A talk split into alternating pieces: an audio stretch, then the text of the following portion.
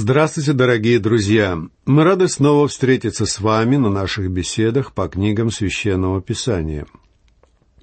Напоминаю, что в прошлый раз мы начали читать книгу пророка Авдия. Авдий — это один из малых пророков, о которых мы практически ничего не знаем. Его имя было достаточно распространено в Израиле, и значит оно «слуга Яхве». То есть Авдий был человеком, который служил Богу. Он написал одну из книг Библии. Вот и все, что нам о нем известно. Книга пророка Авдия самая короткая в Ветхом Завете. В ней всего двадцать один стих. Однако краткость Авдия вовсе не означает, что слова этого пророка не важны. Как и у других малых пророков, в этой книге выражено очень важное, актуальное, острое и ценное послание – которое сохраняет свое значение и в наше время. Основная тема этого небольшого пророчества – царство Эдом. Авдий описывает здесь сокрушительный суд Божий над небольшим царством, которое называется Эдом. Эдом – ключевое слово этой маленькой книги. И чтобы вспомнить, что же такое Эдом, нам с вами пришлось вернуться к самому началу Библии – где в книге «Бытие» рассказывается об Исаве и предсказывается, что этот человек станет основателем великого народа, Эдумеев, подобно тому, как его брат Иаков станет отцом всех иудеев. С самого рождения эти два брата, Иаков и Исав, боролись друг с другом. Они были близнецы, но совсем не походили друг на друга. Исав любил проводить время вне дома и охотиться, а Иаков предпочитал оставаться дома. Но Иакову было дано такое духовное понимание, какого не имел Исав.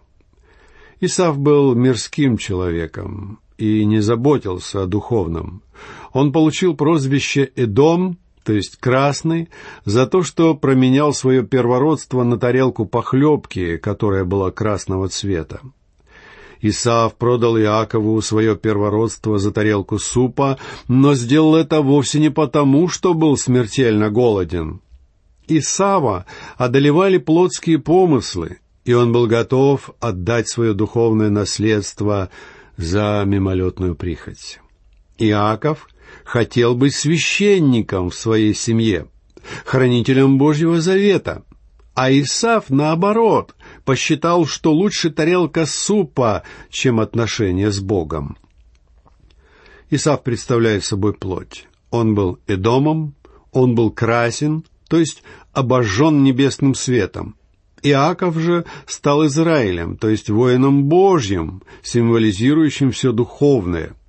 И небесный свет оказывал на Иакова самое благотворное воздействие – в результате, как записано в третьем стихе первой главы книги пророка Малахии, Господь возлюбил Иакова, а Исава возненавидел.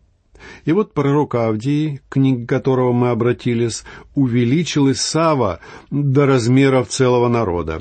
И то, что в самом Исаве было еще незаметно, теперь в его народе увеличилось во много раз – Исав стал родоначальником нации, и все незаметное в нем стало явным. В результате мы начинаем понимать, за что Бог возненавидел Исава.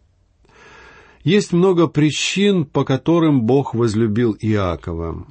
Из израильского народа вышли такие люди, как Моисей, Иисус Навин, Самуил, Давид, Езекия, Неемия, Ездра, а народ Исава стал народом безбожников. Эдом повернулся к Богу спиной. Но почему Бог возненавидел Исава и его народ? Вследствие какого же великого греха Божий суд обрушился на Эдом? «Гордость сердца твоего обольстила тебя», — пишет пророк Авдий. То есть Бог возненавидел Эдом за его гордость. И именно этому греху его последствиям посвящена книга пророка Авдия. Глаза гордые – это один из семи грехов, которые Господь ненавидит больше всего. Так свидетельствует нам книга притчи. Но Бог говорит о гордости не только это. Он увязывает гордость человеческую с моральным состоянием всего общества. Бог всегда стоит на стороне кротких и бедных. Послушайте, что говорит нам 13 стих 8 главы книги притчи.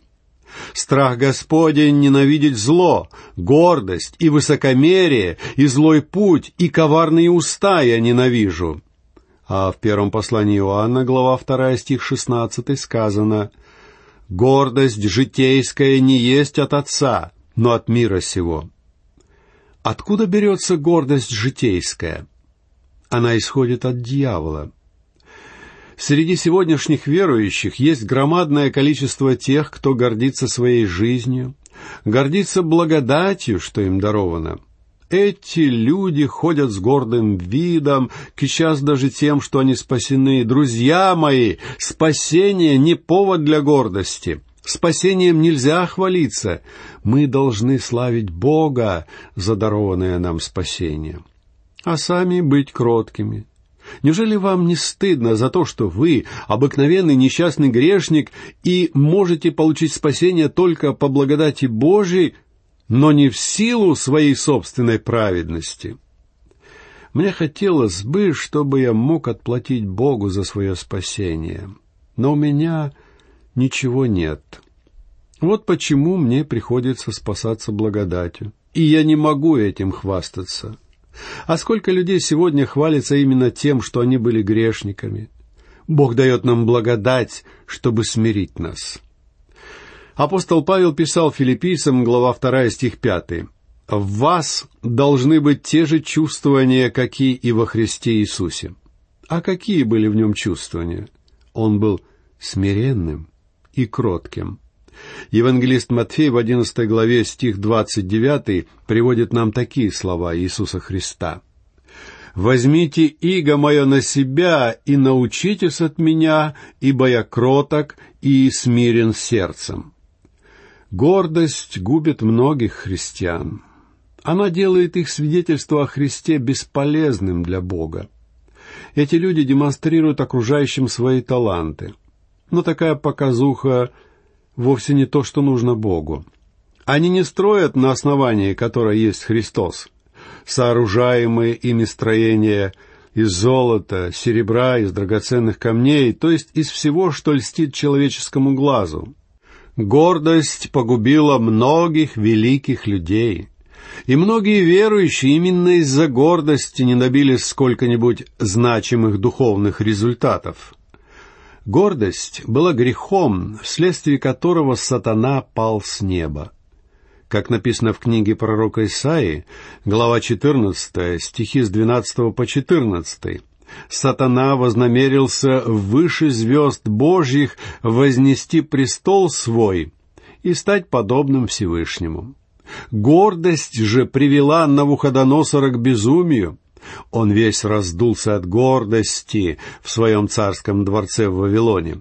Послушайте, 27 стих 4 главы книги пророка Даниила.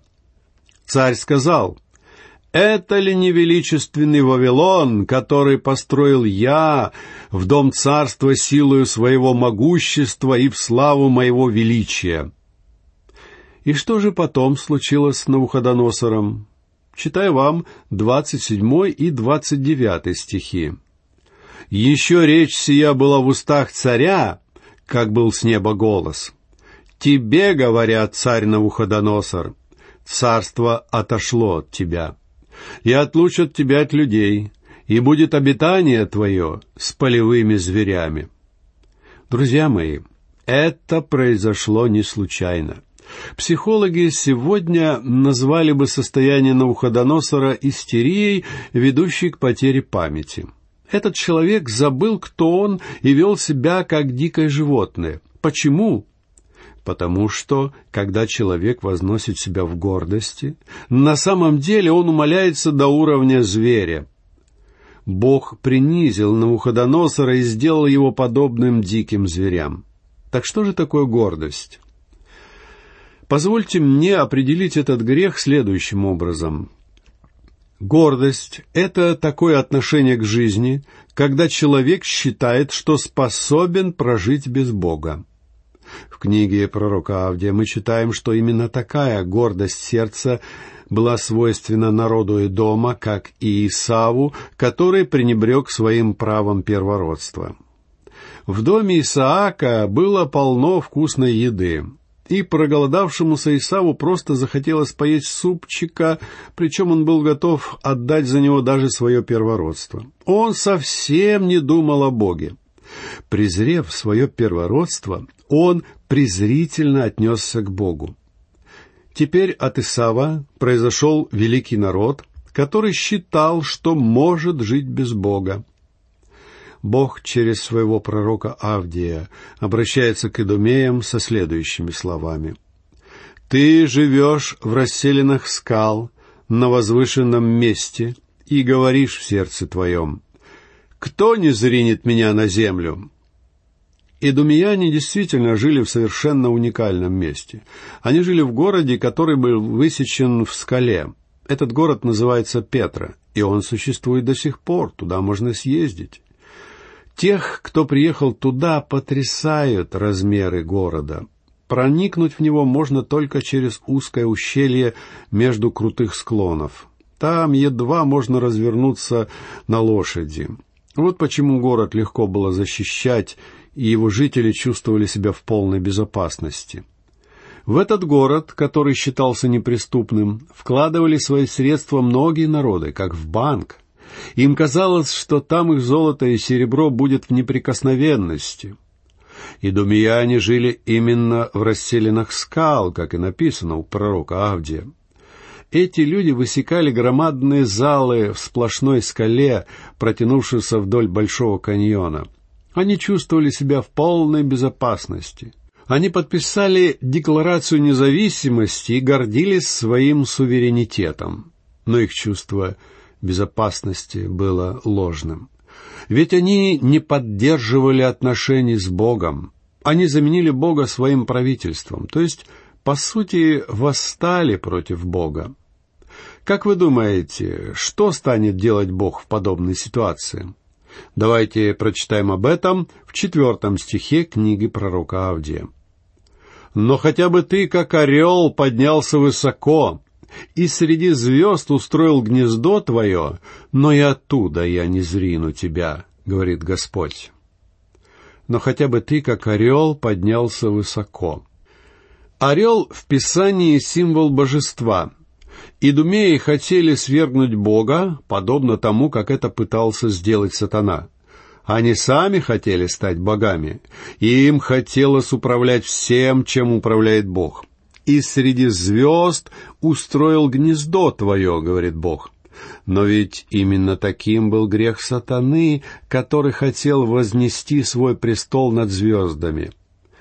И Бог обещает возгордившимся людям не зринуть их. Эдом был страной, которую до тех пор обходили все враги. Они не беспокоили Идумеев, потому что считали скалистый город Петру неприступным — но наступит время, когда Бог повелит вавилонскому царю Навуходоносору послать в этот город лазутчиков и с их помощью захватить эту крепость в скалах. Бог использует Навуходоносора, чтобы разрушить Иерусалим, город сыновей Иакова, отвернувшихся от Бога. И тот же самый Бог будет использовать Навуходоносора для того, чтобы захватить Эдом, город сыновей Исава. Таково было Божье наказание за гордость людей, возомнивших себя богами. А разве сегодня мало людей, которые живут так, словно они боги? Они не нуждаются в истинном Боге и живут, не думая о своем небесном Отце. Интересно, что когда Бог создавал нас, Он не сделал нас марионетками. Почему? Да потому что Бог не хочет подавлять нашу волю. Он хочет управлять нашей жизнью. Но Он хочет, чтобы мы сами пришли к Нему за спасением, а уже потом Он примет на себя ответственность и станет руководить нами. Когда мы с вами сами управляем своей жизнью, мы сидим на месте Бога. Мы занимаем водительское место. Мы капитаны своих маленьких кораблей, руководители нашей маленькой планеты. Мы плаваем по морям и летаем по воздуху, как нам заблагорассудится. Друзья мои, это гордость. И каждый, кто упорствует в ней, рано или поздно погибнет. Так нам никогда не получить жизни вечной. Итак, давайте снова подойдем к микроскопу и заглянем в него. Мы увидим Идумеев, увеличенное изображение Исава. Эдом — это потомки Исава, то есть в книге пророка Авдия изображен никто иной, как Исав. Кто он? Возгордившийся человек, животное. Как же это ужасно! Наверное, вы хотите сказать мне сейчас, я много раз слышал, что мы произошли от животных, но еще никто не говорил, что мы ведем себя как животные. А я говорю вам именно это, друзья мои. Люди не развиваются, они деградируют, и нет никакой эволюции, только падение, энтропия. Теория эволюции – величайшее заблуждение XX века. Когда мы избавимся от нее, неверующий выдумает еще какое-нибудь объяснение происходящего. По сути дела, теория эволюции ничего не объясняет. Средний человек принимает ее даже как евангельскую истину, потому что ему промывают мозги по радио, по телевидению, в школе, в прессе. Везде об эволюции говорится как о доказанном факте. Но это не так. Веские и достоверные возражения, которые выдвигают серьезные ученые, вообще не принимаются в расчет. Я не стану обсуждать доводы за и против теории эволюции. Это не моя тема. Хотя надо признаться, что я интересовался ею в отрочестве. Мне постоянно очень хотелось что-то об этом прочитать, но я обратился за помощью не к ученому, который принимает в расчет только объективные факты, а к либеральному проповеднику, и он посоветовал мне прочесть происхождение видов Дарвина. Я прочел эту книгу и другие труды по эволюции. Потом я изучал теорию эволюции в колледже. А в семинарии мне преподавали даже теорию так называемой теистической эволюции, что, вероятно, представляет собой самое абсурдное объяснение происхождения жизни. Я хочу сказать вам, что я полностью не согласен с порочной гипотезой об эволюции жизни. И я не могу принять на веру то, что человек появился из грязи, развился от одноклеточного организма до личности, от амебы до мыслящего существа. Мне хотелось бы закрыть эту тему.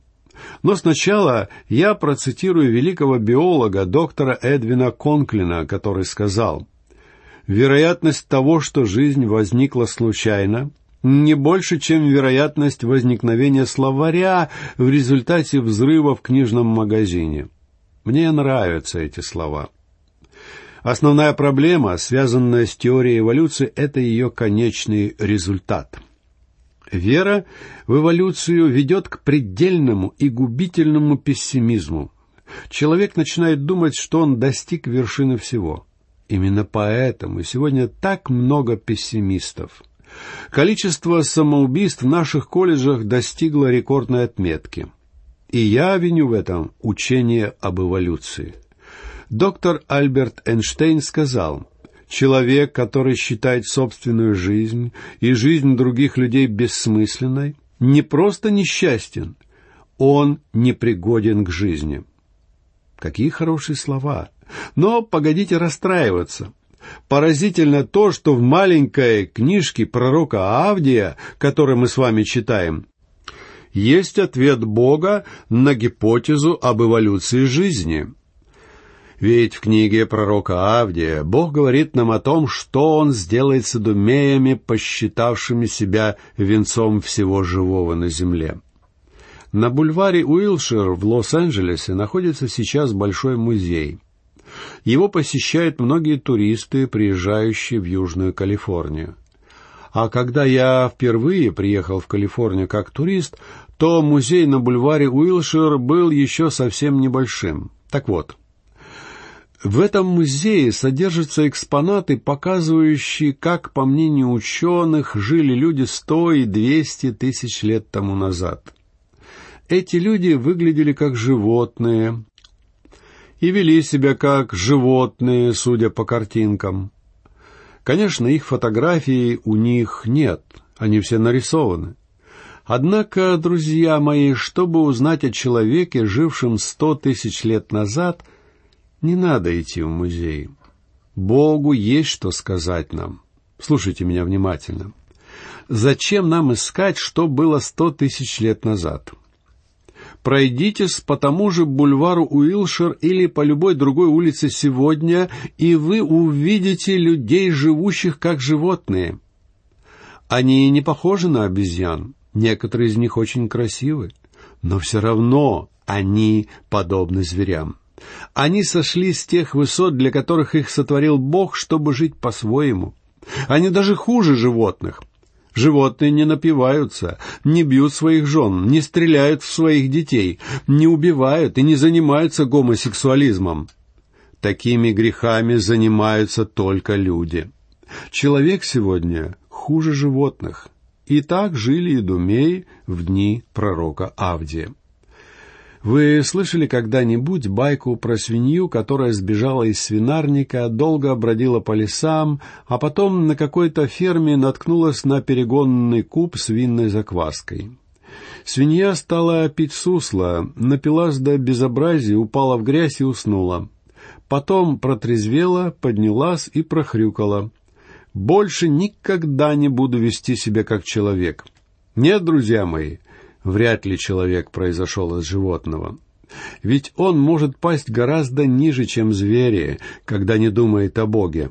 Не забывайте, что сказал Бог жителям и дома. Но хотя бы ты, как орел, поднялся высоко и среди звезд устроил гнездо твое, то и оттуда я не зрину тебя. Итак, друзья мои, на этом мы заканчиваем беседу по книгам Священного Писания — в следующий раз мы продолжим разговор о Эдоме, и благодаря пророку Авдию более подробно разберемся в том, почему же гордость имеет столь пагубные последствия. Ждем вас на наших беседах. Всего вам наилучшего. До новых встреч.